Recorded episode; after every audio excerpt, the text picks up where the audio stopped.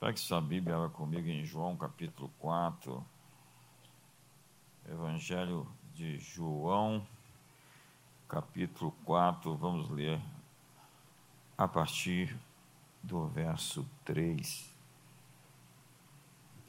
Vamos ler até o verso 24. Eu quero ser breve hoje. Eu tenho uma temática bem objetiva hoje. Uma mensagem bem direta.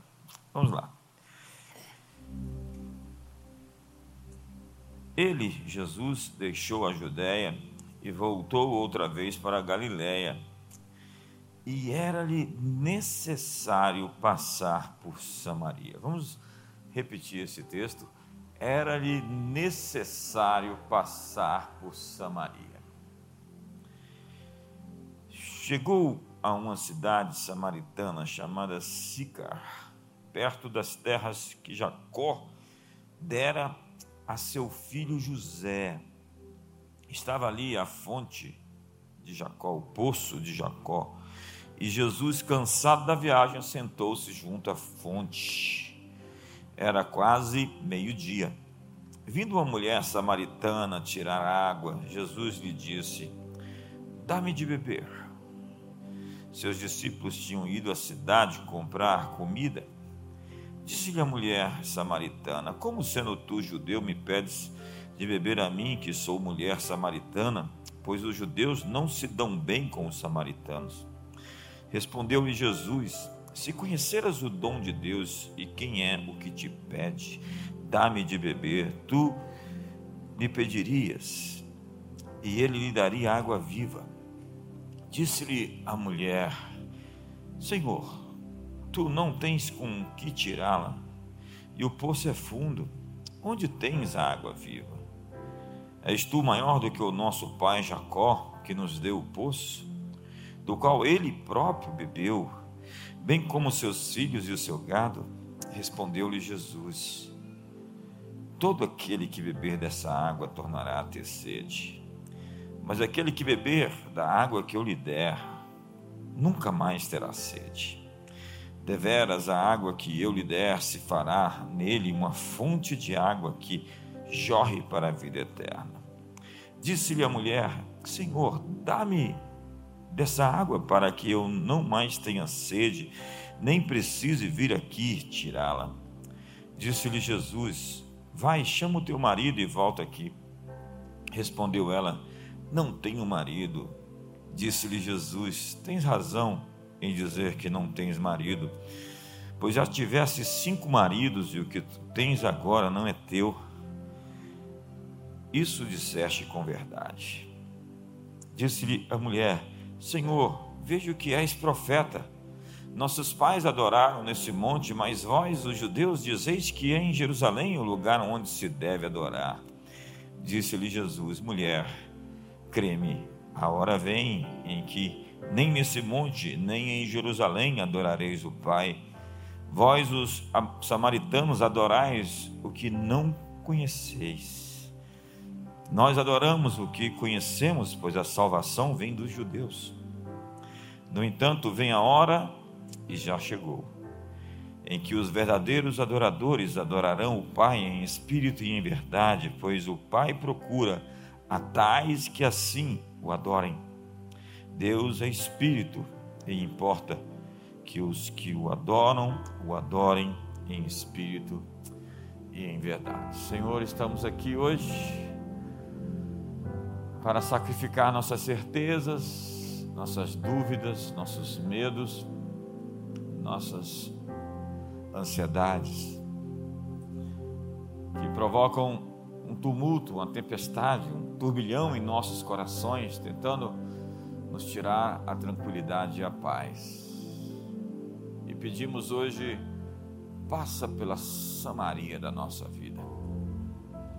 Entra nesse poço escuro, obscuro, cheio de amargura e de ódio, de intrigas, de disputas, de guerras, de muros e paredes que se ergueram entre nós e os nossos irmãos, familiares e seres comuns, humanos, vizinhos, o próximo.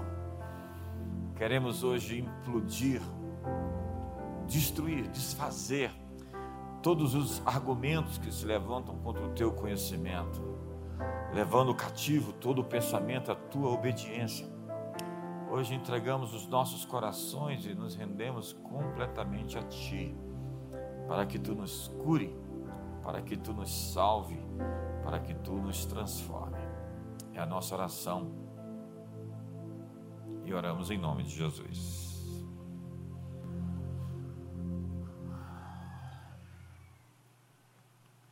deixou a Judéia, retirando-se outra vez para a Galiléia.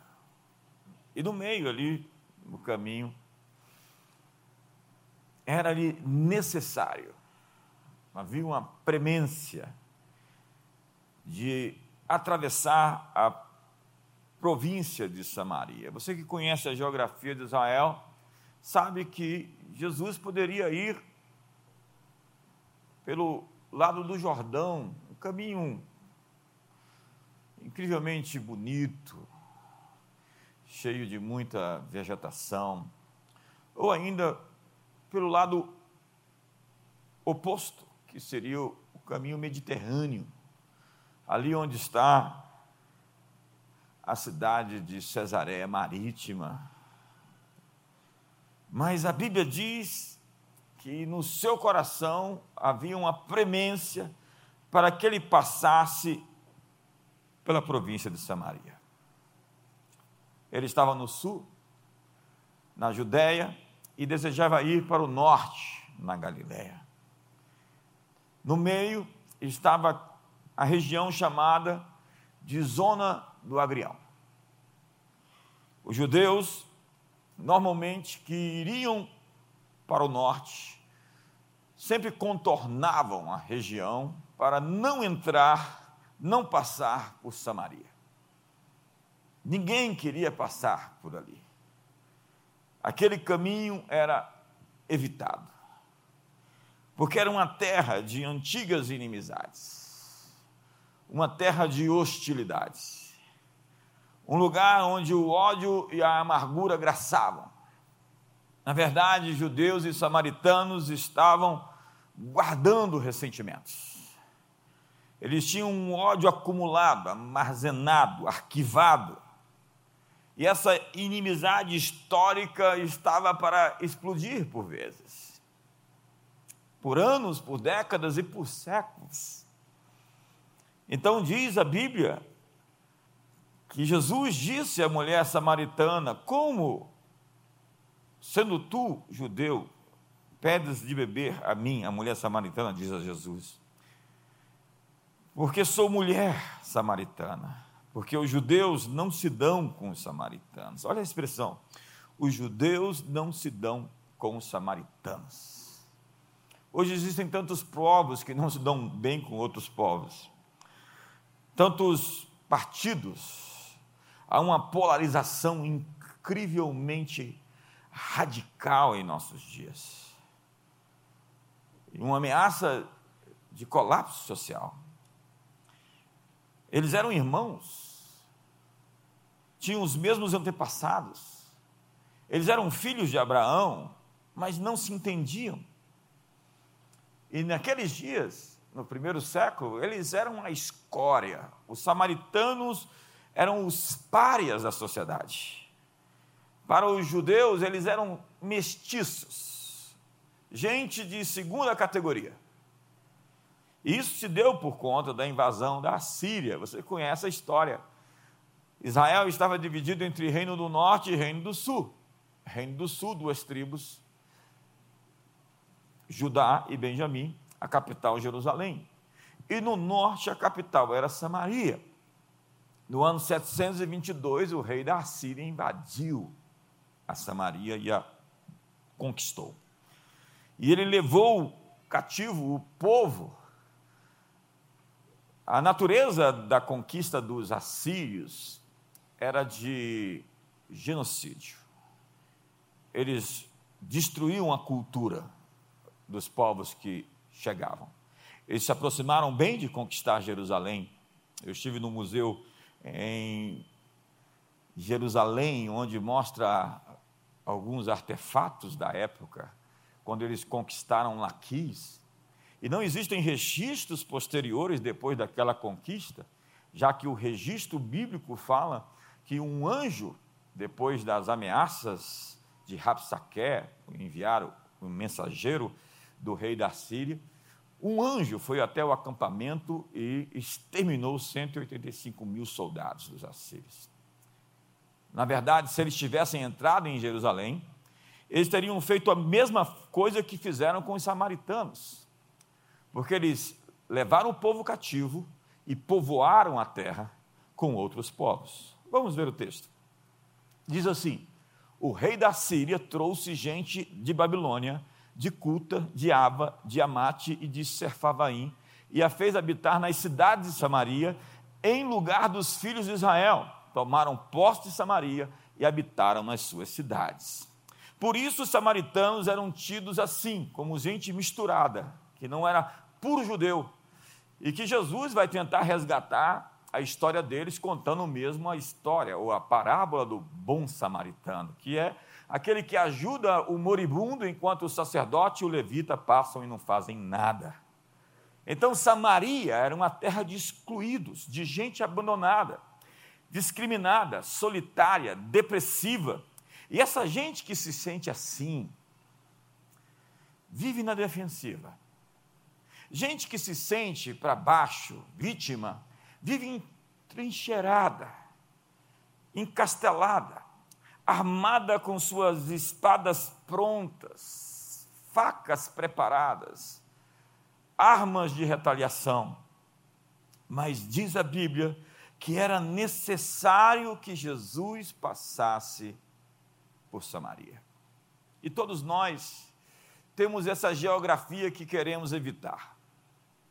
Todos nós temos esse lugar onde nós não queremos passar, ainda que seja nesse poço profundo da nossa alma, para resgatar coisas que estão mal resolvidas dentro de nós e que por vezes aparece nos nossos sonhos, nos assombrando como monstros submersos que saem da superfície.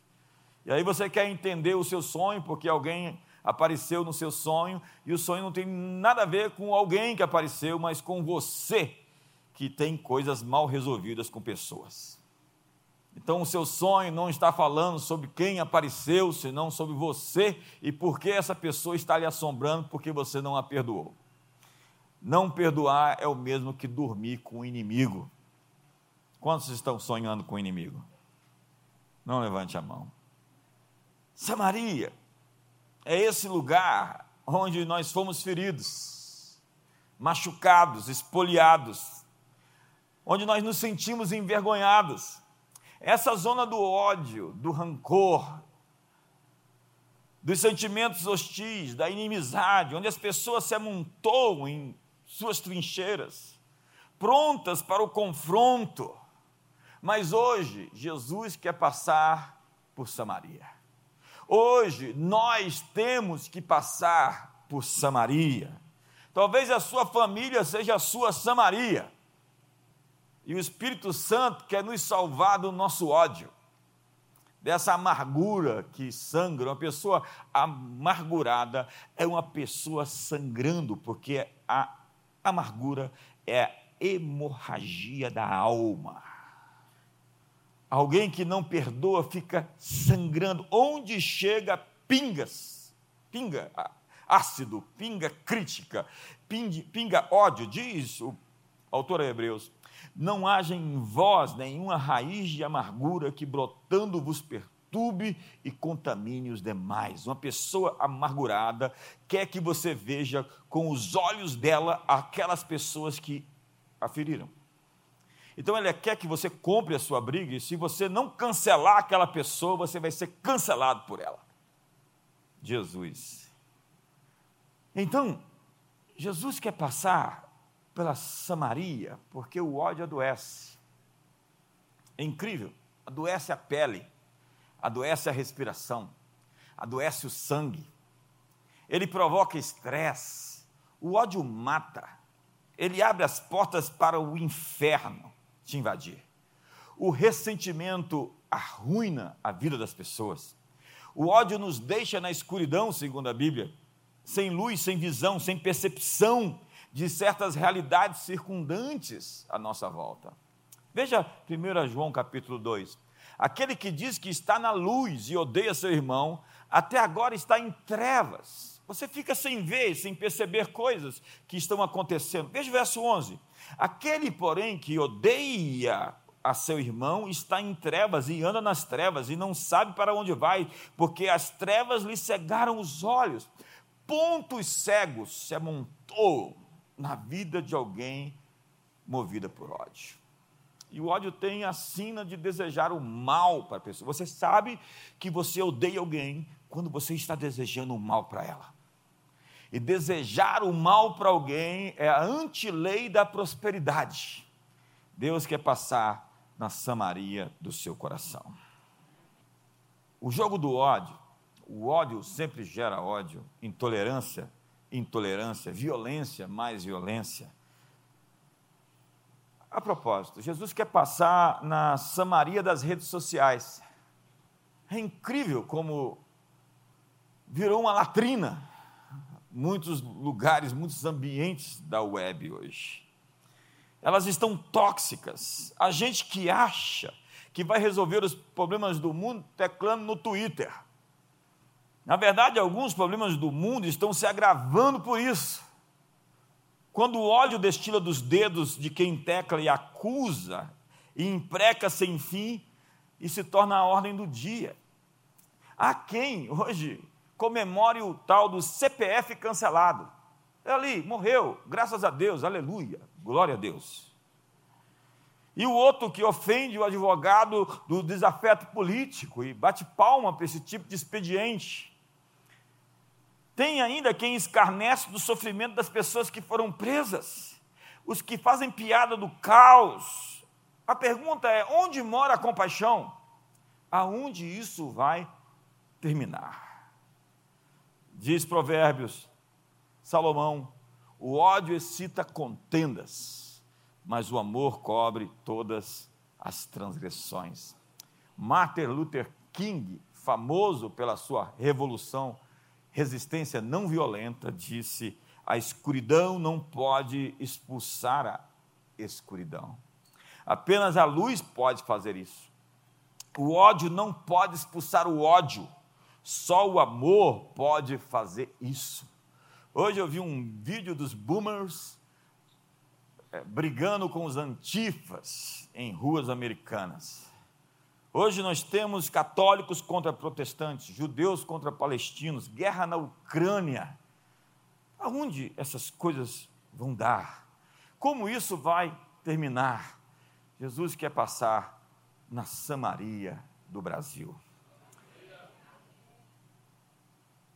Veja, ele mudou a sua trajetória. Ele fez um caminho que ninguém mais queria fazer para falar com uma mulher. Os discípulos pensavam que iam almoçar, eles foram comprar comida. Como eles não tinham Uber Eats, eles foram lá buscar a comida, enquanto Jesus foi marcar uma reunião com uma só pessoa. A audiência do Criador era com uma mulher em um lugar especial. Diga para o seu irmão: Deus se importa. E Deus não te chama por um número de CPF ou por qualquer outro, outra contingência coletiva. Deus te chama pelo seu nome, ele te trata de maneira personalizada, customizada. A conversa de Deus é com você.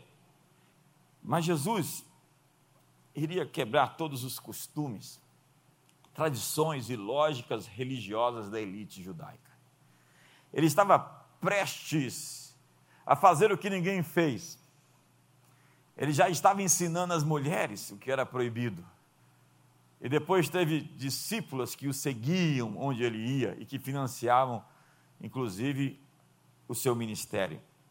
Mas agora ele estava destruindo uma barreira cultural imensa. A mulher diz: Como tu, sendo judeu, fala comigo que sou mulher e sou samaritana? Os protocolos estavam sendo refeitos. Você que sabe a cultura, nós temos aqui o pessoal que veio lá do Afeganistão, As mulheres não podem falar com os homens diretamente, da maneira como nós nos comportamos, não é natural na cultura deles. E um homem judeu não conversaria com uma mulher samaritana. E pior, aquela mulher não era somente uma mulher samaritana, ela era mal afamada.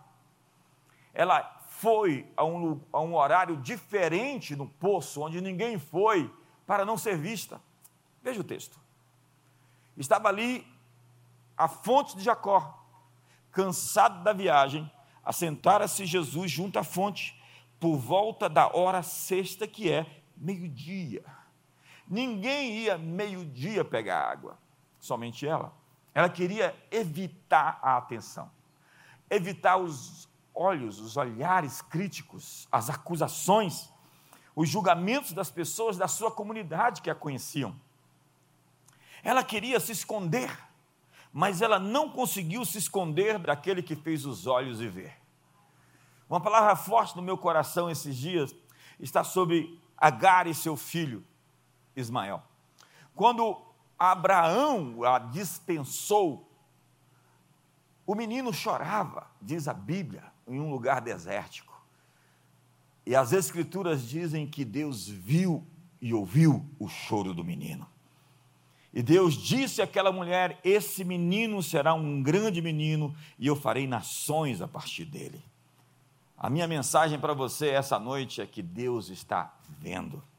Deus está vendo você no seu choro, no seu pranto, na sua angústia e também no seu sucesso.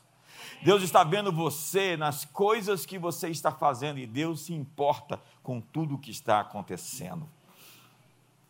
Ela queria evitar ser vista mas Deus está vendo. No verso 5, nos diz mais acerca do lugar onde Jesus foi visitar. Chegou a uma cidade samaritana chamada Sicar, perto das terras que Jacó dera a seu filho José. Nós temos uma informação adicional. Aquele era o poço de Jacó. Era um lugar geracional, de uma bênção dada ao improvável Jacó. Samaria é o lugar onde Jesus se encontra com essa gente improvável, que ninguém quer ver, que ninguém quer atender, que ninguém quer dar atenção, que na verdade está se desviando das outras pessoas. O Deus de Abraão, o Deus de Isaac e o Deus de Jacó era para ser chamado o Deus de Abraão, o Deus de Isaac e o Deus de Esaú. Jacó, como também aquela mulher samaritana, era um investimento incerto e duvidoso. Ele não deveria estar figurando nos livros de história. Seu nome deveria ser apenas um, uma menção periférica, marginal, uma nota de rodapé. Ele deveria ser um figurante, alguém que passou desapercebido. Mas Samaria, acredite, é o lugar onde encontros mudam histórias. É o lugar onde legados geracionais são construídos. Samaria é uma terra de promoções, onde muita gente não quer passar, mas é o lugar onde Deus encontra as pessoas e as promove para um novo nível onde os muros são quebrados e encontros quânticos acontecem. Deus tem bênçãos inesperadas em lugares improváveis. Eu vou repetir isso para você. Deus tem bênçãos inesperadas em lugares improváveis. Eu estou crendo para essa estação como uma era de reconciliações, uma era de reencontros, uma era de restituições eu tenho essa palavra forte dentro de mim nesse dia. As pessoas que roubaram você vão perder o sono e vão ter que devolver para você as coisas que elas tomaram da sua vida. A honra será depositada em uma porção dobrada, ao invés da vergonha, haverá dupla honra, diz a Bíblia as paredes e os muros serão desfeitos e as conexões com seu destino serão abertas no encontro em Samaria. Diz o verso 6: Estava ali a fonte de Jacó, o poço de Jacó. Cansado da viagem, assentara-se Jesus junto à fonte, por volta da hora sexta. Ali existe uma memória quântica de uma promessa, de um legado, de uma transmissão de bênção. Ei, sem respeito ao passado, você não tem futuro. Você se desconecta com toda aquela bênção, o progresso das gerações. Ser um conservador não é ser um ser retrógrado, é respeitar a construção das gerações que nos trouxeram até aqui. Como diz Sir Isaac Newton, eu estou assentado sobre os ombros dos gigantes e por isso consigo ver mais longe. Ao desrespeitar os que vieram antes de você, ao desrespeitar papai e mamãe, ao viver uma sina de ofensa e disputas com pessoas que você deveria honrar, você está invalidando o seu sucesso de longo prazo. Seu prazo de validade será curto. Dê um sorriso para a pessoa do seu lado, diga, vai melhorar. Há algumas promessas de Deus aqui essa noite que precisam ser ativadas. Eles estavam no lugar onde a promessa foi feita. Deixa eu lhe explicar isso. Olha o verso 5. Chegou, mais uma vez, a uma cidade samaritana chamada Sicar, perto das terras, olha só, das terras que Jacó dera a seu filho José. Que terras são essas? O poço de Jacó era o poço de José. Só que ainda que José tenha sido o sujeito, o ramo frutífero que salvou o Egito da fome, o líder, o pai de Faraó, o grão vizir do Egito, o nome do poço vai ser Jacó, assim como a casa vai ser a casa de Davi e não de Salomão, que foi maior do que Davi. E Eliseu, apesar de ter feito maiores milagres do que fez Elias, Elias é o pai que leva o nome. Eu vou enviar o espírito de Elias, não o espírito de Eliseu. Porque estes homens honraram os seus líderes, os seus pais, e por isso têm longevidade de bênçãos. Essa é a noite que você vai ter que pensar com quem você vai se reconciliar. Como disse o Michael Murdoch, se você falhar, eu vou saber que você não honrou a pessoa que você devia honrar. Se você acertar e obter êxito, eu vou saber que você honrou as pessoas certas. Vejamos o texto e o contexto de como Jacó deu aquelas terras a José. Olha o verso 11 do capítulo 48 de Gênesis. Voltamos para Gênesis. Então disse Israel, agora já não é mais nem Jacó quem fala, é Israel, é o homem transformado. A José, eu não cuidara ver o teu rosto, e eis que Deus me fez ver os teus filhos também. Ele está dizendo: eu já tinha desistido de ver você. Por 22 anos eu pensei que você tinha morrido, meu filho. E agora Deus não somente me permitiu ver você outra vez, como ver os teus filhos, Manassés e Efraim. A minha pergunta para você aqui essa noite é: o que você acha que perdeu? O que você acha que não vai acontecer mais na sua vida? o que você acha que ficou para trás e não tem volta. Eu vim lhe anunciar que existe uma restituição em curso, em rota de colisão com a sua vida. Existem coisas que Deus já pretende, foram 22 anos. 22 anos é muito tempo. Foram sete anos de prosperidade, dois anos a mais, e os 13 anos que ele ficou no Egito. José era o décimo primeiro filho, o filho de Raquel, que Jacó amava. Mas veio a ser o filho da porção dobrada, porque Rubem perdeu o direito de primogenitura, porque subiu ao leito do seu pai. A bênção da primogenitura, que era a bênção dobrada, foi entregue a José. A bênção foi tirada de alguém e dada para outro. Isso vai acontecer aqui essa noite. A Bíblia diz que Judas amou a maldição e ela o apanhou. Tome outro o seu lugar, tome outro o seu ofício. A Bíblia está repleta de citações de pessoas que foram chamadas para algo e perderam aquilo porque não conseguiram segurar o que lhes foi entregue. Como a própria história de Sebna, o guardião dos tesouros reais, e que Deus diz: Eu vou derrubar você, Sebna, de cima dos montes, das pedras e das casas onde você ousou edificar a sua casa para ter segurança e proteção, e vou dar a tua capa, o teu manto, e as chaves do tesouro real a Eliakim, porque ele será um pai para os moradores de Jerusalém. Deus está sempre fazendo movimentos, e quando terremotos e a terra se abala, é porque Deus está colocando em perspectiva as coisas no mundo. Acredite, Jesus continua no trono. E foi José, o décimo primeiro filho, que, segundo a promessa e a bênção de Jacó, seria ramo frutífero que se estenderia para além dos muros. Seus filhos ganharam lugar no primeiro time dos patriarcas.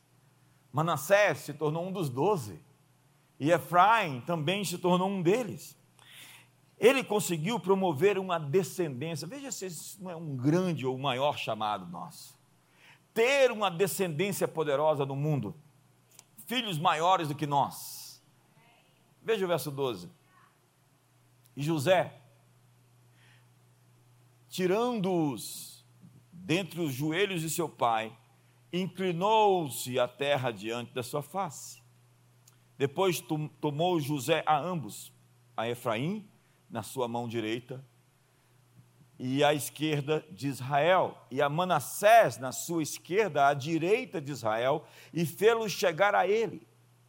Mas Israel estendeu a mão direita e a pôs sobre a cabeça de Efraim, que era o mais novo, e a sua esquerda sobre a cabeça de Manassés, cruzando assim as mãos, não obstante ser Manassés o primogênito. E abençoou a José, dizendo: O Deus em cuja presença andaram os meus pais, Abraão e Isaque, o Deus que me sustentou durante a minha vida até esse dia, o anjo que me tem livrado de todo mal, abençoe esses rapazes, seja nele chamado o meu nome, e o nome de meus pais, Abraão e Isaac, cre e cresçam em multidão no meio da terra. Vendo José que seu pai pusera a mão direita sobre a cabeça de Efraim, foi isso desagradável.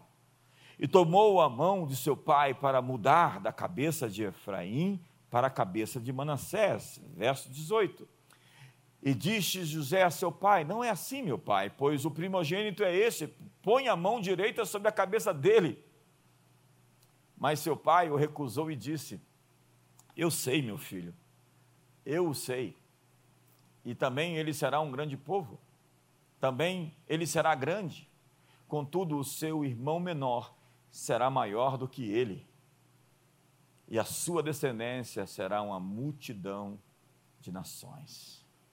Assim os abençoou naquele dia, declarando: Por vós Israel abençoará, dizendo: Deus te faça como a Efraim e como a Manassés, e pôs o seu nome de Efraim adiante do de Manassés.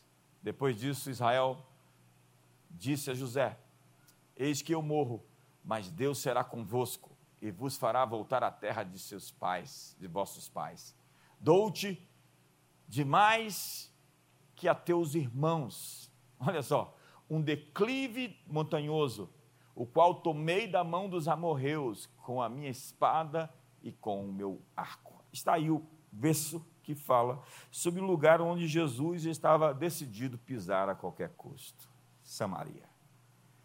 que foi dado por Jacó no momento em que ele cruzou os braços e fez uma cruz, para abençoar o mais novo com uma bênção dobrada e o mais velho com uma bênção única. Samaria é uma terra onde os improváveis germinam, florescem e recebem uma porção dobrada. Chamaria esse lugar onde Deus pega gente como aquela mulher. Que mulher?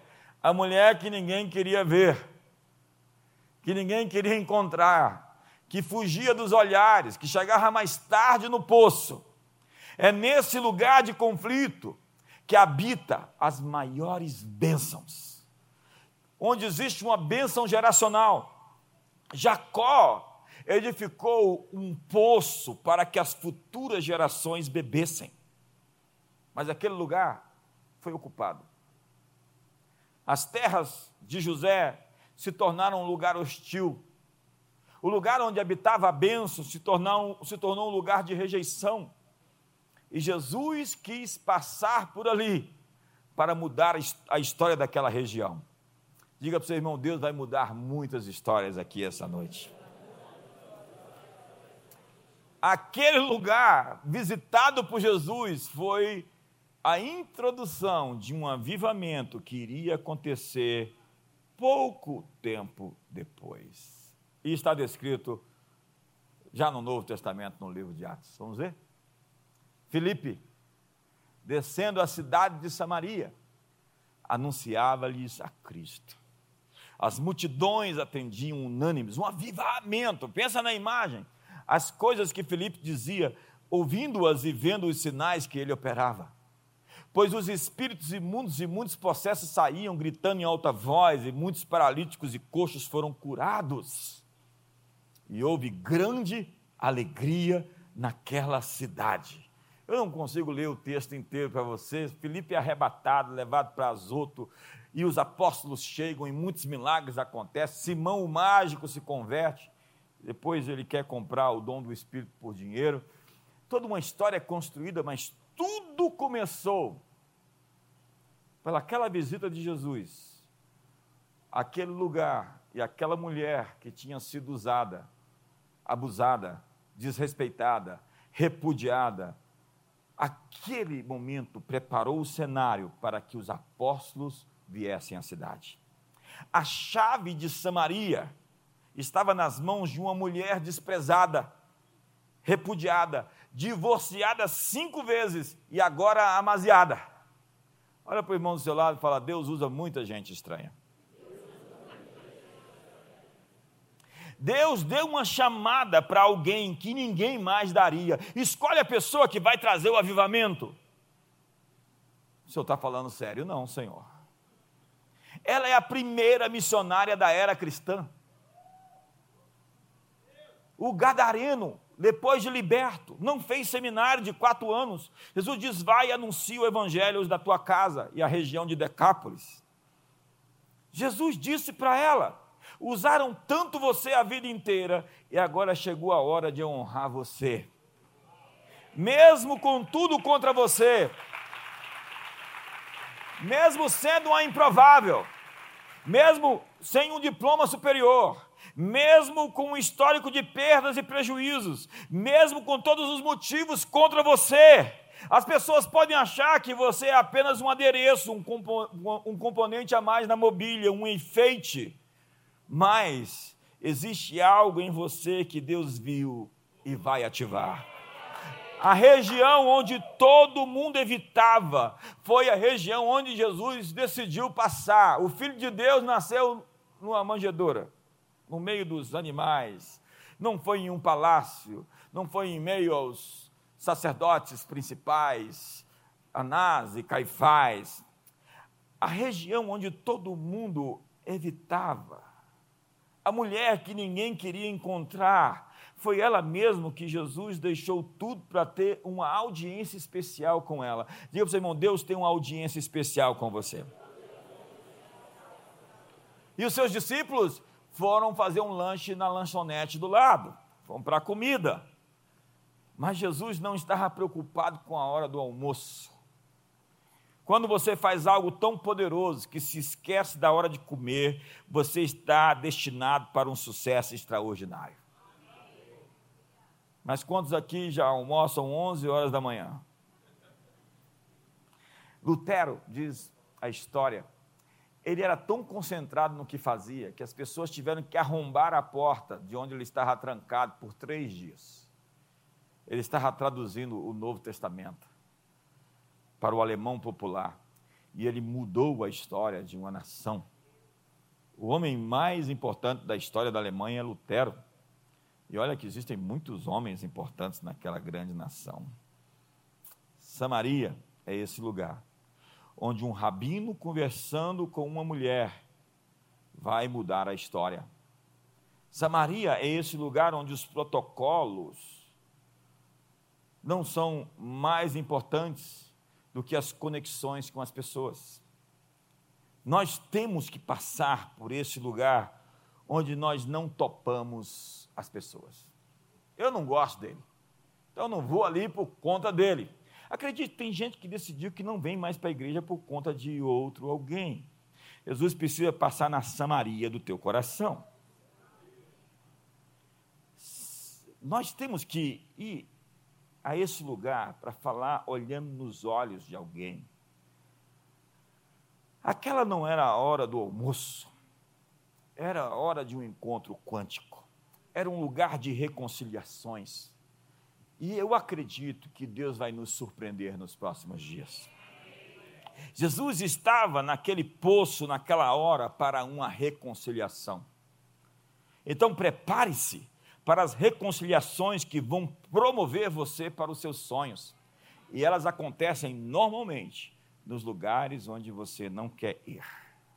É o que o John Bevere escreve no seu incrível livro A Isca de Satanás. Às vezes você fica preso pela ofensa. Preso pela ofensa, você não pode receber a sua promoção, o seu milagre.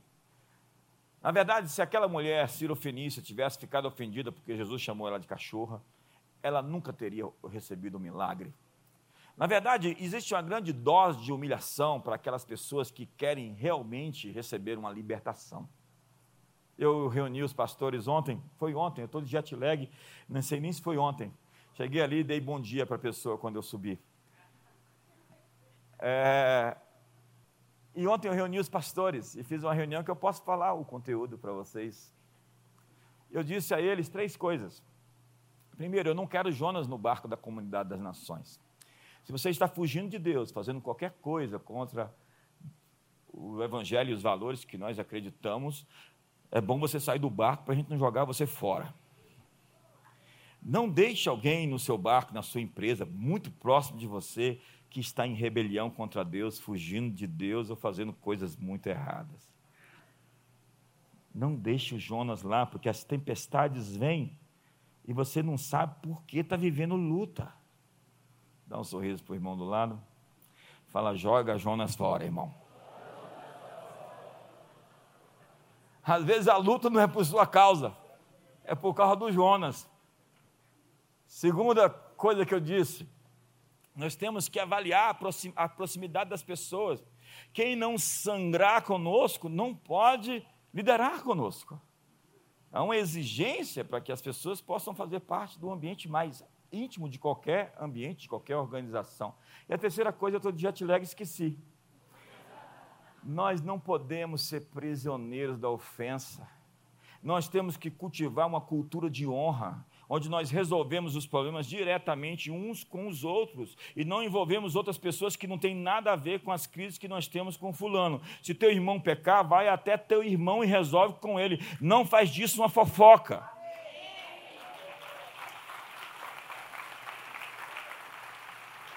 Mas teu irmão não se arrependeu, leva dois e leva duas testemunhas, tenta resolver a situação, não conseguiu resolver, já é um caso maior que tem que ser excomungado da igreja. Não, eu estou falando de reconciliação, vamos reconciliar o irmão. É a isca de Satanás. Você sabe o que você faz? Quando você entra num conflito com outro irmão, em uma disputa, você abre um processo espiritual. Você entra num litígio no mundo espiritual, tem um acusador que é Satanás. E você começa a criar uma série de nós, de amarras, de prisões na sua própria vida. Quem vive em disputas, em discórdias, em dissensões, é gente que está amarrada a vida inteira, sendo intimada pelo diabo para prestar esclarecimentos. e a vida fica presa, sabe? Quando Daniel, eu tive uma experiência incrível num jejum, essa eu vou contar. Daniel jejuou 21 dias para que um poder fosse quebrado nos céus, um principado foi removido e a resposta chegou desde o primeiro dia que aplicaste o teu coração a buscar a Deus. As tuas orações foram ouvidas, disse o anjo para Daniel. Mas foram 21 dias de bloqueio. O que causa um bloqueio no mundo espiritual para que a resposta não chegue? A falta de perdão, a amargura, a crítica, há um argumento contra você no mundo espiritual. A Bíblia diz em Daniel, outra vez Daniel, que os tronos se puseram e foram o, o ancião de dias e é, é, seres, os vigias, se colocaram a julgar. Há um litígio, quando você descobre o mundo espiritual, quando Satanás comparece diante de Deus lá em Jó, ele vem como um acusador, ele é um promotor para trazer uma acusação. Mas diz a Bíblia que nós temos um advogado junto a Deus, Jesus Cristo justo, nosso mediador.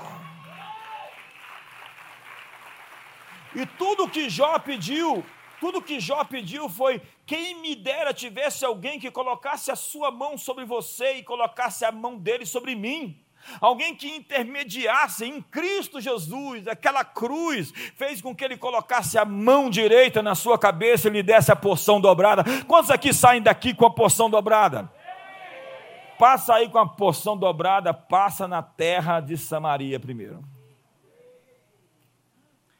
Resolve seus conflitos. Eu não estou dizendo que você vai ter comunhão, intimidade com as pessoas. Eu estou dizendo o que a Bíblia diz. Glória a Deus nas maiores alturas, paz entre os homens de boa vontade. Haverá paz entre os homens que têm boa vontade. No que depender de vós, diz Paulo, Romanos capítulo 12, tende paz com todos os homens. Você sabe o que as escrituras dizem? Quando Deus se agrada do homem, até os seus inimigos vêm se reconciliar com ele. Uma reconciliação é um presente de Deus nós estamos vivendo uma era de polarização radical muito extrema e muito perigosa nesse país. Nós precisamos diminuir essa tensão. E isso só pode ser feito com o perdão e palavras brandas. Você pode dizer as mesmas verdades com suavidade e elegância. Você não conquista e fala a mente das pessoas agredindo a elas. Primeiro você Fala ao coração delas e depois elas te ouvem. Abraham Lincoln dizia: Eu transformo os meus inimigos, eu me livro dos meus inimigos, transformando-os em amigos. Mas tem gente que não tem jeito. Talvez não tenha jeito, é para você mesmo. Dá um sorriso irmão. Não, não. Tem gente que não vai aceitar mesmo, é verdade. Mas eu tenho que continuar tendo paz no meu coração, porque tem a ofensa de Satanás é um jogo de xadrez, é um peão. Você não vai ficar brigando a vida inteira com o peão. Você pode se desviar para o peão porque você, o alvo, é cercar o rei e colocar um rei numa posição que ele não pode sair. Cheque, mate. É isso que significa deixar o rei numa posição que ele não consegue sair. E diz as Escrituras: bem-aventurados os pacificadores, porque eles serão chamados filhos de Deus. Fique de pé. Esse texto é tão rico, eu podia pregar uma série só nesse capítulo. E eu nem cheguei aí no verso 10. Mas eu quero lhe dizer o que é importante hoje.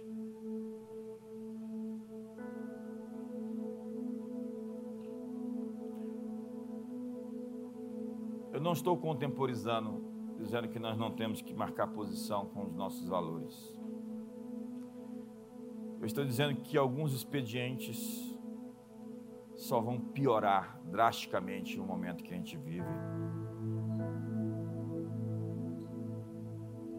Você sabe, eu estava conversando com alguns amigos ontem lá em casa e a conclusão que a gente chegou é que boa parte das pessoas que não conhecem a gente e são descrentes e nos odeiam sem saber quem somos é porque eles realmente não sabem da nossa atmosfera e da nossa mensagem.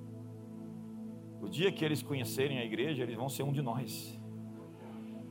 Tudo que falta para eles é cair nessa rede.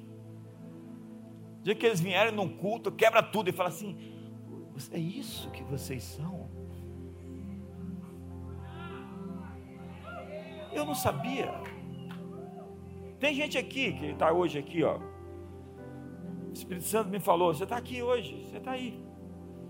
E agora você está descobrindo que não é nada daquilo que te venderam. Nós somos uma grande conspiração do bem, lutando uns pelos outros, pelo futuro das novas gerações. Estamos tentando dar as mãos para construir uma agenda positiva, fazer a diferença, ajudar as pessoas, porque nós nascemos para os outros. A vida somente para si é uma vida sem sentido, egoísta e infeliz. É incrível quando as pessoas acham a igreja, como elas acham. Tem gente que veio de fora, de outras cidades para Brasília e falou: quero ir embora dessa cidade, a cidade é fria, até que achar a igreja, nunca mais quero sair daqui. Tem gente que muda de Brasília e fala: como é que eu vou embora? Eu vou deixar a igreja. Leva a igreja com você, irmão. Abre uma célula, uma, extra church, a gente vai, vai com você. Você que nos assiste, Está na hora também de ser presencial, onde você estiver. Se estiver em Brasília, era bom você estar aqui. Ah, mas não tem nem lugar para sentar. Ótimo, senta aqui no chão.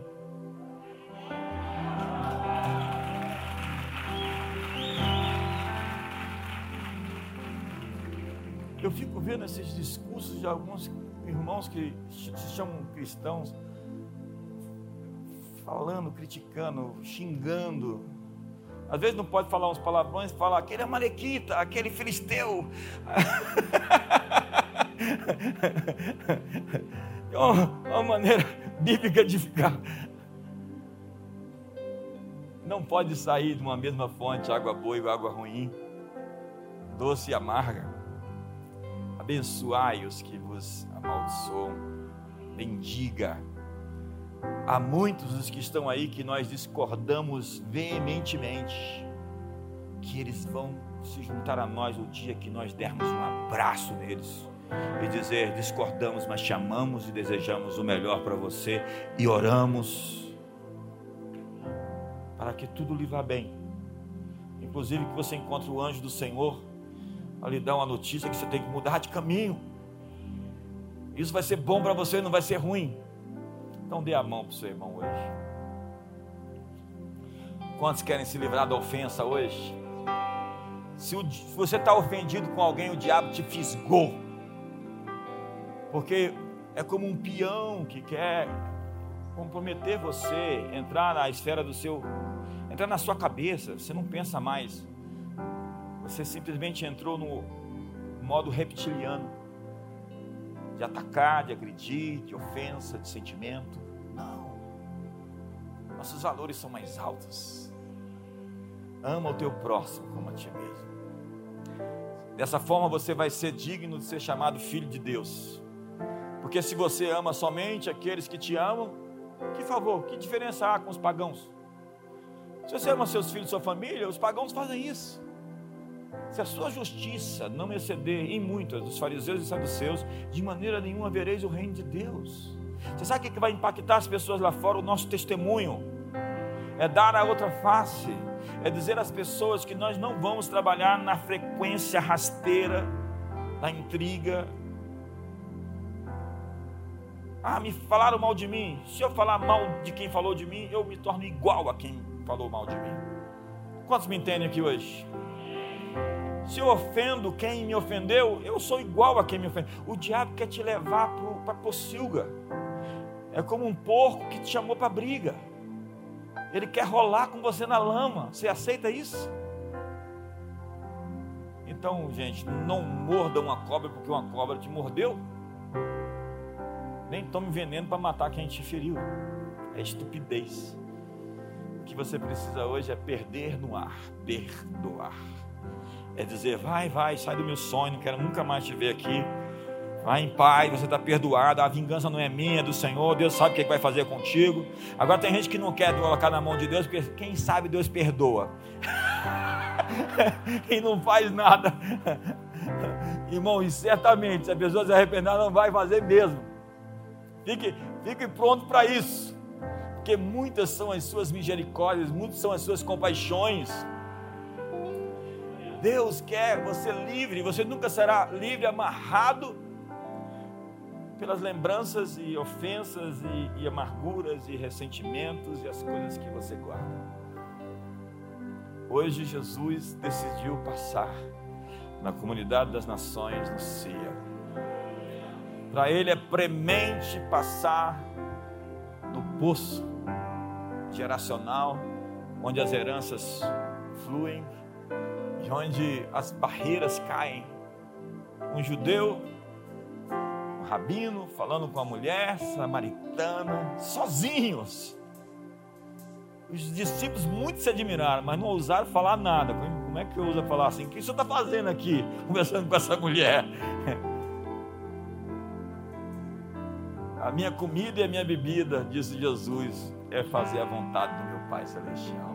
Feche os corredores, dê as mãos agora, levante a mão do seu irmão, diga: Eu, eu vou te dar suporte, diga para ele: Eu vou te levantar eu vou te ajudar, eu estou aqui com você. Eu, diga para ele assim: não, diga para ele, eu sou por você, eu sou por você, eu sou por você. Eu vou te defender, eu vou orar. Fala para ele, eu vou orar por você a partir de hoje. A partir de hoje eu vou orar por você. Então ore com ele agora, ore com ele, com mãos erguidas, com mãos erguidas, com mãos levantadas, em nome de Jesus.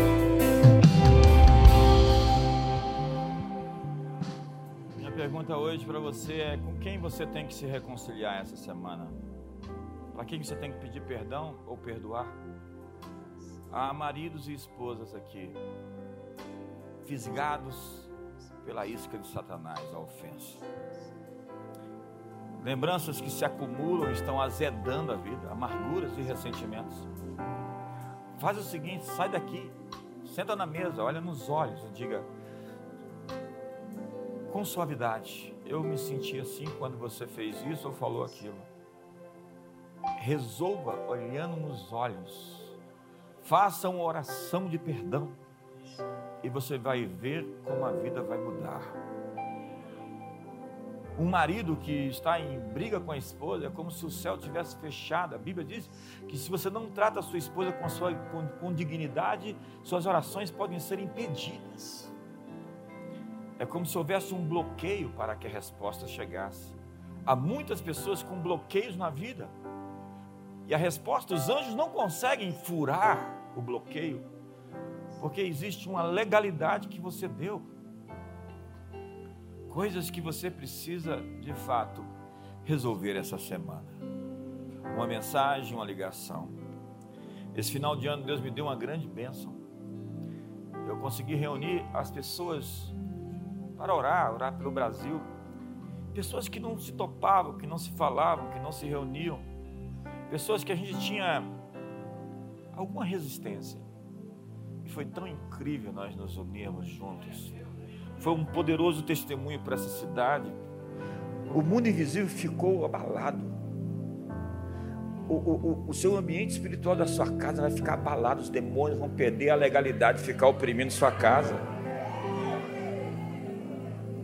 Os anjos vão ficar felizes de passear, vão ficar assim, bem livres de chegar lá, trazer as revelações e os sonhos. Sabe que a lei foi dada pelo ministério dos anjos? Sabe que muitos sonhos que chegam para você é através do anjo.